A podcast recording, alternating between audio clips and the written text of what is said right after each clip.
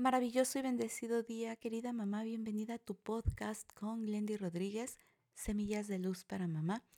Hoy estamos con el cierre de temporada Bienestar Emocional y lo vamos a hacer integrando las emociones en cuanto a la funcionalidad que tienen en toda nuestra vida, incluso para cuando nosotros lo vamos conectando con temas de enfermedad o de cognición, es decir, con todas las habilidades del pensamiento, memoria, lenguaje, atención, etcétera, porque aquí vamos a ver cómo, por ejemplo, de emociones positivas incluso podemos pasar a emociones negativas, de acuerdo a una nomenclatura que, que me encontré en una gráfica, justamente de cómo se van vinculando, como por ejemplo, si estamos en una sensación de pérdida, me puedo sentir eh, decepcionado, esto me puede llevar a sentir soledad, tal vez a sentirme eh, muy triste o excluido socialmente y en esa desesperación a la que me puede llevar,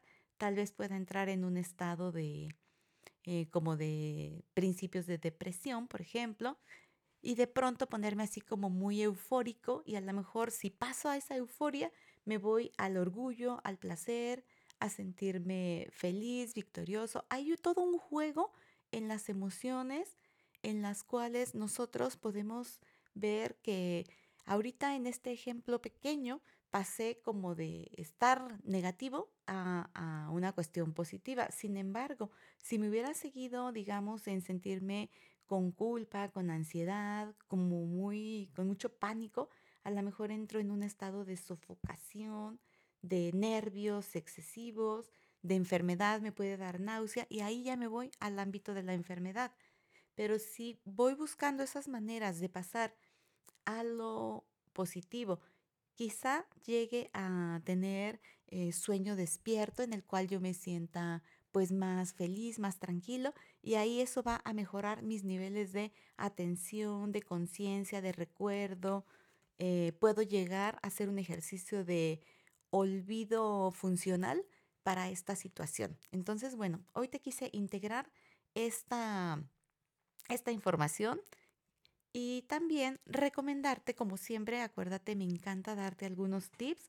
Tal vez me tome un minuto más, pero sí es importante que aprendamos a identificar nuestras emociones y las emociones de los demás para tener una mejor gestión de cada una de ellas. Aquí, por ejemplo, yo te sugiero en casa Pueden, de acuerdo a la creatividad tuya, de tus hijos, hacer juegos con tarjetas en las cuales, por ejemplo, eh, pueden hacer como un mm, juego de memoria. Entonces, conforme vayan sacando las emociones, pueden ser con emojis, con eh, figuras, con palabras. Entonces, pueden ir identificando, recordando situaciones o personas que han experimentado estas emociones. Otro ejercicio muy recomendado es, digamos, en lugares públicos con mucho respeto, con mucha discreción observar eh, con mucha humildad, por ejemplo, eh, a las demás personas e ir identificando cómo se sienten, si están eh, pensativos en una situación como más de tristeza, como más reflexiva, etc.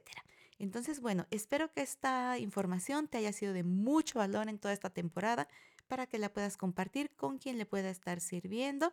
Y te recuerdo, soy Glendy Rodríguez y juntas hacemos una experiencia de armonía en tu familia. Que tengas un feliz día y seguimos con nuestro podcast. Nos saludamos mañana. Chao.